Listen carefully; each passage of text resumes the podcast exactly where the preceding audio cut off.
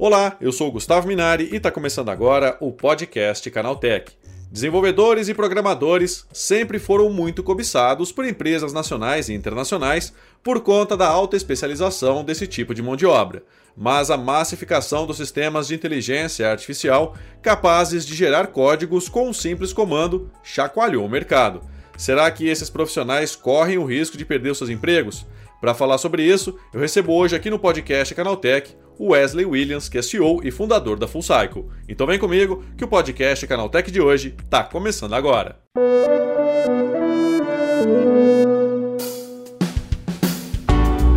Olá, seja bem-vindo e bem-vinda ao podcast Canaltech, o programa que atualiza você sobre tudo o que está rolando no incrível mundo da tecnologia. Não se esqueça de seguir a gente no seu aplicativo favorito para receber sempre os episódios novos em primeiríssima mão. E é claro, aproveita para deixar uma avaliação para a gente por lá. Diz aí o que, que você está achando do podcast Canaltech. Combinado? Então vamos ao tema de hoje.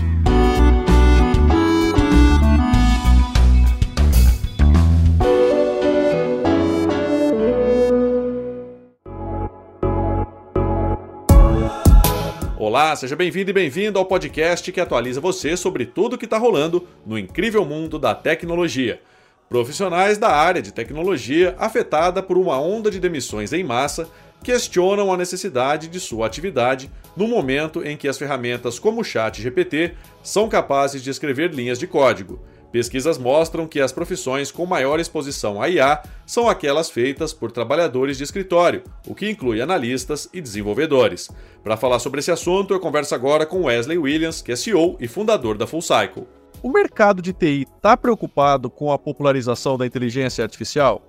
Bom, o que eu posso dizer é está preocupado, mas não necessariamente no mau sentido, né? Como se tudo fosse acabar e que as IAs vão começar a pegar todos os trabalhos dos programadores e etc.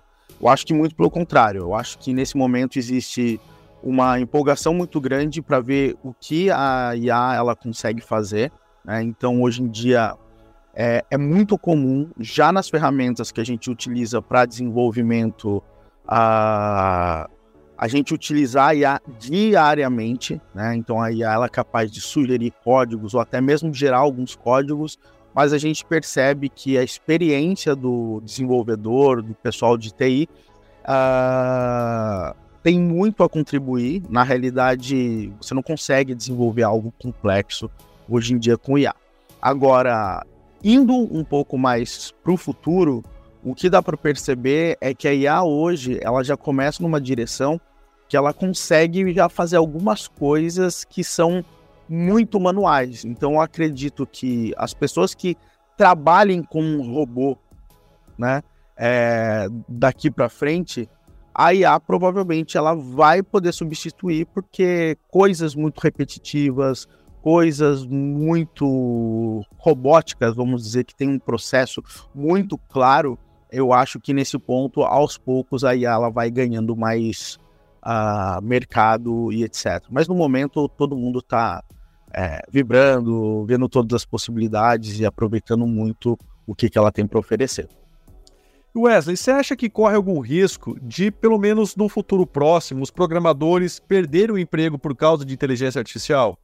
Não, de forma nenhuma. Eu, eu não vejo ah, programadores perdendo emprego e etc. Ah, você precisa de programador, inclusive, para programar a, a parte de IA e tudo mais. Então eu não acredito que programadores vão, principalmente a curto prazo, é, eu não consigo ver. Agora, por exemplo, em muitas outras profissões, ah, eu já vejo a IA substituindo é, de uma forma extremamente clara. E Wesley, né, a gente viu aí, principalmente nos últimos meses, é, inteligências artificiais é, especialistas em criar código, né? Elas escrevem código, Python, HTML, enfim. São inteligências artificiais que, pelo menos nesse comecinho, são códigos simples, né?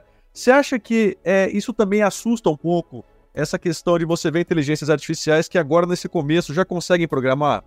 Então, uh, o que, que acontece é o seguinte: quando a gente está falando de IA generativa, o que ela consegue fazer, ela tenta perceber né, o contexto que você está e o que você está programando para ela gerar código, né? Então, ela coloca o código lá na, no, no software que a gente usa para programar uh, e etc. O grande problema é que esse tipo de código que está sendo gerado não necessariamente é o código mais otimizado. Às vezes o código que é gerado é um código que extremamente ingênuo e inocente no ponto de parecer ser um exemplo de faculdade, mas muitas vezes ela consegue gerar códigos complexos e etc. O problema é que quando você está desenvolvendo software, você não fica ah, trabalhando apenas em um arquivo, né, onde ela vai gerar. A gente tem toda uma estrutura, uma arquitetura ali do software que a gente faz. E isso aí ela não consegue prover. Então ela consegue gerar algoritmos, ela consegue, por exemplo, gerar testes. Né? Uhum. É, uma das coisas que faz muito o desenvolvedor gastar tempo. Uh, é, o, eu vou, não vou nem dizer gastar tempo, eu vou dizer investir seu tempo. É, são em testes automatizados. E hoje em dia, a gente vê que quando a gente vai criar os nossos testes, a gente já vê um monte de teste, por exemplo, gerado automaticamente, e isso poupa ali, sei lá, dependendo da situação, 25% do seu tempo que você estaria para digitar um código. Por quê? É muito repetitivo, entende? E Wesley, né, essa, entre aspas, rivalidade entre humanos e inteligência artificial, você acha que ela pode ser superada com a especialização dos profissionais?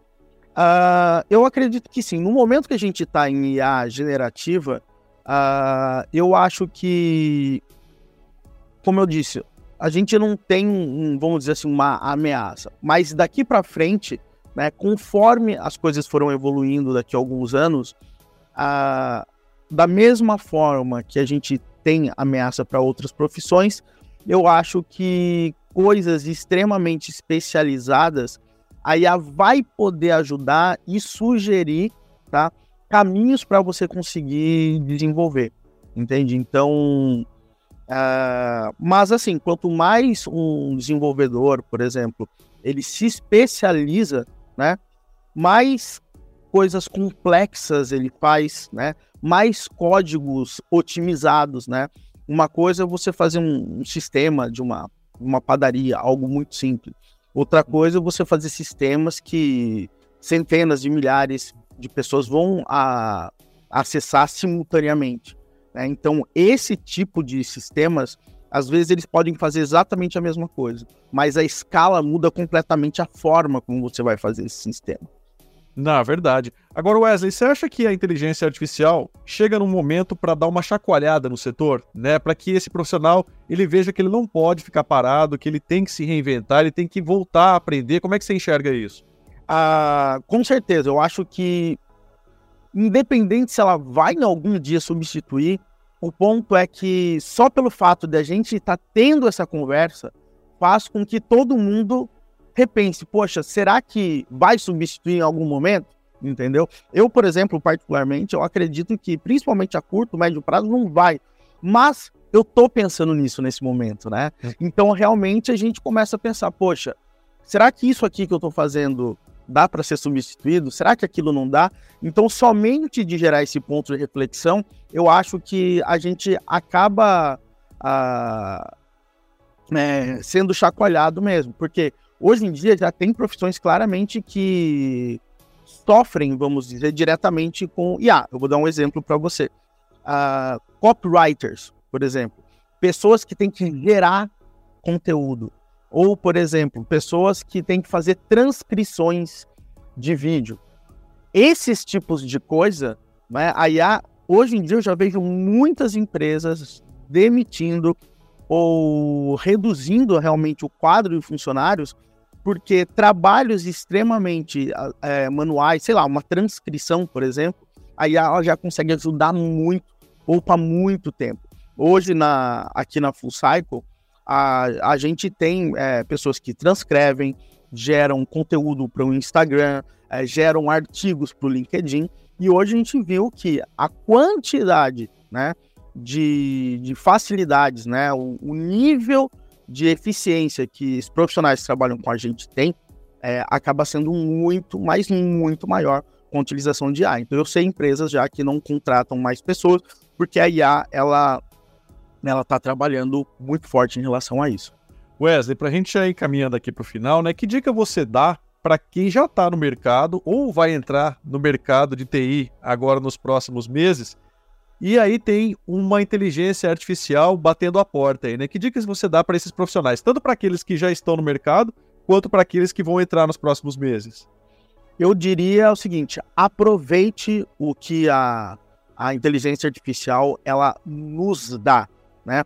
Trabalhe de forma em conjunto, porque você tem muito a ganhar, você tem muita velocidade de aprendizado e etc. Principalmente para quem já está na área. A minha dica para quem ainda não está na área e está começando, tá? eu diria até um pouco. Você pode até tentar utilizar, mas a IA, se você não tiver discernimento do que ela está fazendo é certo ou errado, você pode tomar caminhos muito é, nocivos para o momento da carreira que você está. Então a dica que eu dou é aprenda fundamentos, trabalhe duro para você entender realmente como as coisas funcionam, para quando uma IA gerar um código, você ter no mínimo ali um pensamento extremamente crítico, pensando, será que aquilo funciona ou não? Será que é a mesma a melhor solução para esse tipo de problema? Mas, de forma geral, assim, eu acho que o que os desenvolvedores têm que fazer hoje é abraçar, aproveitar, porque o nível de produtividade aumenta muito mais mesmo. E com certeza, né, Wesley, é, a gente vai ter que aprender a conviver com a inteligência artificial, né? É um caminho sem volta a IA chegou e não existe mais volta. Ponto. É que nem Uber, né? Não tem mais como um negócio desse desaparecer, por mais que haja pressão de todos, tudo quanto é lado. A IA é exatamente isso, não tem volta. E hoje em dia, a IA, ela é uma realidade, né? Não é uma coisa que alguém está pensando, não. Hoje você já chega, usa, aproveita e para várias áreas, vários setores, aí do mercado e até mesmo pessoais. A minha filha hoje em dia, ela, a gente mora aqui nos Estados Unidos, a, eles têm que fazer muita redação. Então ela está no quinto ano, ela faz a redação dela, aí ela coloca na IA e fala quais pontos eu tenho que melhorar. E ali ela consegue ter uma tutora 24 horas ali por dia. Então isso ajuda muito, ajuda muito no desenvolvimento das pessoas, né? Então, programadores abracem mas tenho muito pensamento crítico, porque você tem que ser um profissional responsável, né? E porque a área de TI ela é muito complexa, né? Se você faz alguma coisa errada, tome dinheiro da conta de alguém, né? Mostra um saldo errado, tem inconsistências de informação, você faz uma compra, né? E sai o dinheiro da sua conta e a compra não chega. Você faz um Pix, já pensou? O Pix entrar numa conta, mas não sair da outra. Então, a gente tem esses níveis de complexidade são muito grandes, né? E esse nível de complexidade é, é tão além do que a IA tem para trazer hoje que a gente não jamais daria para você confiar em qualquer código parecido para desenvolver esses sistemas. Mas agilidade realmente é algo que não tem volta. Eu, eu uso isso já é, desde quando lançou alguns recursos, acho que um, dois anos, e assim, mudou completamente. É isso, Wesley. Valeu pelas tuas informações e pela tua participação e um ótimo dia para você, hein? Para vocês também. Um abraço. Tá aí, esse foi Wesley Williams falando sobre como fica o mercado de tecnologia com a popularização da inteligência artificial. Agora se liga no que rolou de mais importante nesse universo da tecnologia no quadro Aconteceu Também.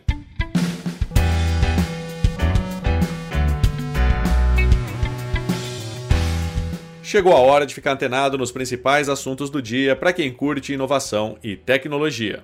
O ataque Chapolin é o mais novo golpe que usa o controle do portão para roubar carros. O golpe consiste na emissão de sinais de rádio que interferem diretamente no controle de abertura e fechamento do carro. Quando o dispositivo do bandido é acionado simultaneamente com o comando do dono do carro, os sinais impedem o travamento das portas. Segundo as autoridades, o crime é praticamente impossível de ser detectado, já que o bandido fica estrategicamente escondido próximo à vítima e faz o uso do chapolim no exato momento em que o botão do alarme é apertado para travar o veículo. Parece que a Apple vai finalmente entrar na corrida da inteligência artificial generativa em 2024. Isso porque o CEO da companhia, Tim Cook, mencionou a tecnologia durante a reunião de resultados trimestrais e destacou que a maçã falará disso ainda esse ano. No entanto, ao receber pedidos para falar mais sobre o assunto e sobre os planos da Big Tech em relação ao uso de IA, o executivo desviou de dar respostas contundentes e deu continuidade ao encontro sem oferecer novos detalhes. A Meta, dona do Facebook, WhatsApp e Instagram, anunciou resultados financeiros do quarto trimestre de 2023, no qual alcançou um lucro líquido de 14,02 bilhões de dólares. Com esses números, a empresa de Mark Zuckerberg afirmou que realizará o pagamento de dividendos, algo que nunca ocorreu em sua história. Esse resultado superou as expectativas dos analistas da FactSet, empresa de base de dados financeiros que havia previsto um lucro líquido de 4,82 dólares por ação da Meta. A revista Fortune, uma das maiores do mundo em jornalismo de negócios, acaba de eleger a Apple como a empresa mais admirada no mundo. É a 17ª vez seguida que a marca de Cupertino leva o prêmio. A lista também chama atenção por contar com outros nomes de peso do mercado de tecnologia entre as 10 primeiras do ranking. A Microsoft ficou com a segunda colocação da lista, com uma pontuação final de 7,97. A empresa manteve a mesma posição do ano passado, com destaque para a qualidade de gestão e o uso de ativos corporativos. Já a Amazon ficou em terceiro lugar, caindo uma posição em relação ao ano passado, quando ela e a Microsoft dividiram o segundo posto. O Pix continua batendo recordes de utilização no Brasil, com 2023 representando um novo patamar para o formato digital de transferências. De acordo com dados do Banco Central, foram mais de 17,1 trilhões de reais movimentados no ano passado, um crescimento de 57,8% na utilização do formato em relação aos números de 2022. Os dados do BC também mostram que aproximadamente 95% da população brasileira tem pelo menos um cadastro no Pix.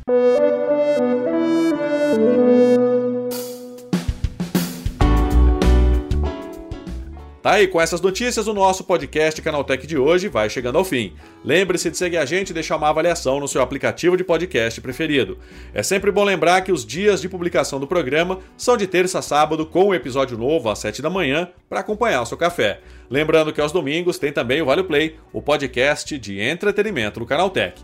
Esse episódio foi roteirizado e apresentado por mim, Gustavo Minari, e a edição foi do Samuel Oliveira. O programa também contou com reportagens de Ricardo Ciosi, Paulo Amaral, Vinícius Mosquen e Felipe Demartini. A revisão de áudio é do Wallace Moté, com trilha sonora de Guilherme Zomer, e a capa desse programa foi feita pelo Eric Teixeira. Agora o nosso podcast vai ficando por aqui. A gente volta amanhã com mais notícias do universo da tecnologia para você começar bem o seu dia. Até lá, tchau, tchau.